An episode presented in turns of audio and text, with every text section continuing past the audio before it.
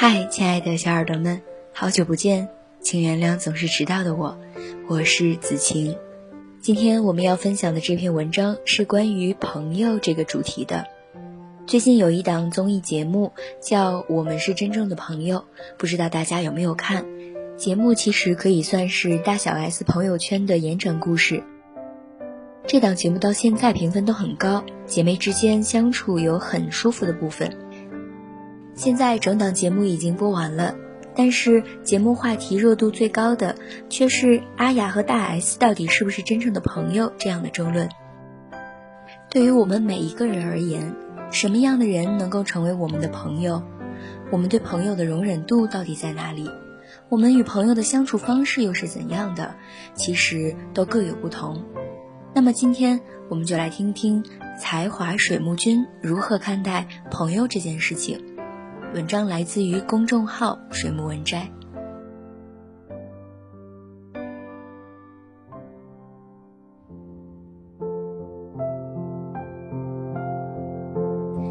现在有个很流行的词叫“社交降级”，指的是同居不说话、点赞不聊天、记不住同事的脸，人与人之间。冷漠似乎已经是常态，很多人不过一面之缘，就可以马上互换微信，通过好友申请，彼此沉默着出现在对方的朋友圈，偶尔点赞，从未说话。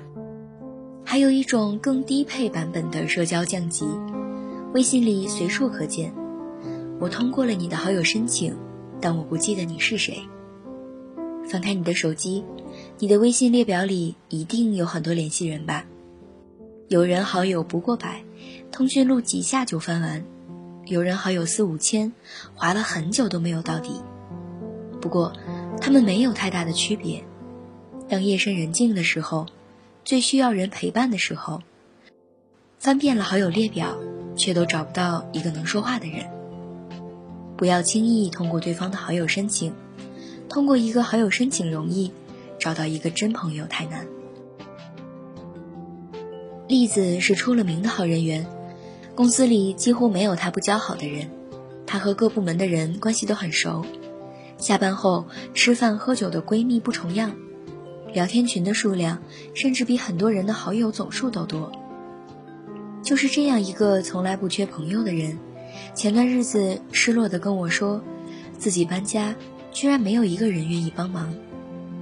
那些平常逛街吃饭二话不说就答应的人。这时候纷纷避闪不及，都有自己的事情要忙，约会、办事儿、加班、看病。谁都不想在三十多度的桑拿天里做搬家这种苦差事。现实吗？最后，栗子一个人搬完家，从早到晚累到虚脱，但她也因祸得福的明白了一个道理：不是请进朋友圈的人就是朋友，不走心的感情宁缺毋滥。现代人的社交观似乎就是这样，把微信当交易所，置换资源，各取所需。开始时相见恨晚，聊到通宵达旦都油钱不足，时间一长就慢慢冷却，终于到了一无用处的时候，一键删除，连声招呼都不打。人呐，最怕信任后的利用。你把秘密说与他听，他回头就告诉了别人。你把私事儿跟他分享，他却当八卦传得人尽皆知；你对他的事儿尽心尽力，他对你的求助却视若无睹。认识的人越多，往往能交心的人就越少。一个好友申请就得来的朋友，那不是友谊，是通讯录。所以相处不必走心，相聚总会相离。没用了一脚踢开，见多了人走茶凉，这样廉价的朋友。不要也罢。即使是为了攒人脉，为什么我依然劝你不要轻易通过对方的好友申请？娱乐圈公认的高情商汪涵，自曝会定期清理朋友圈，比如就删了陈坤在内的很多明星的微信，一言既出，语惊四座。汪涵这种极简社交观，刷新了很多人对人脉的定义。认识一个人，有了他的联系方式，其实没有什么用。真正的人脉，大多二者要兼具两点：志同道合和势均力敌。这也是为什么很多人热衷于社交，微信朋友好几千，大佬的联系方式都一大堆，依然混得平平淡淡的原因。你要想混进牛人圈，就要先自己成为一个很牛的人，否则即使侥幸进来了，也不过是对方通讯录上那个随时可以删除的人。相反，你若是自己成为牛人，不必多言，人脉和契机都会主动来找你。真正成熟的人，生活都在做减法，好友五千不如知己二三。时间那么贵，你要留给珍惜你的人。经得住考验的感情，才值得以心相交。希望你不要太晚明白这样的道理：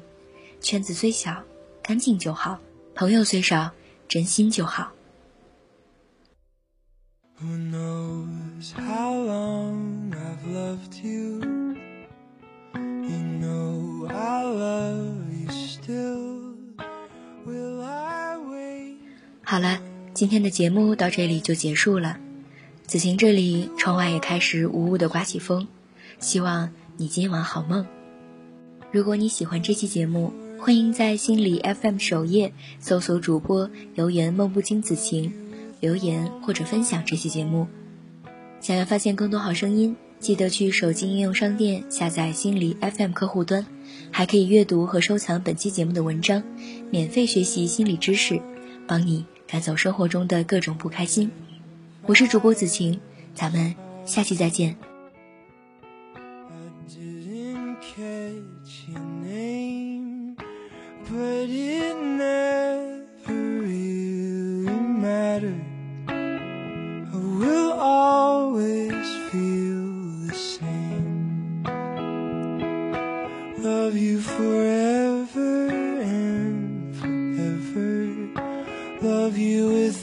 my heart.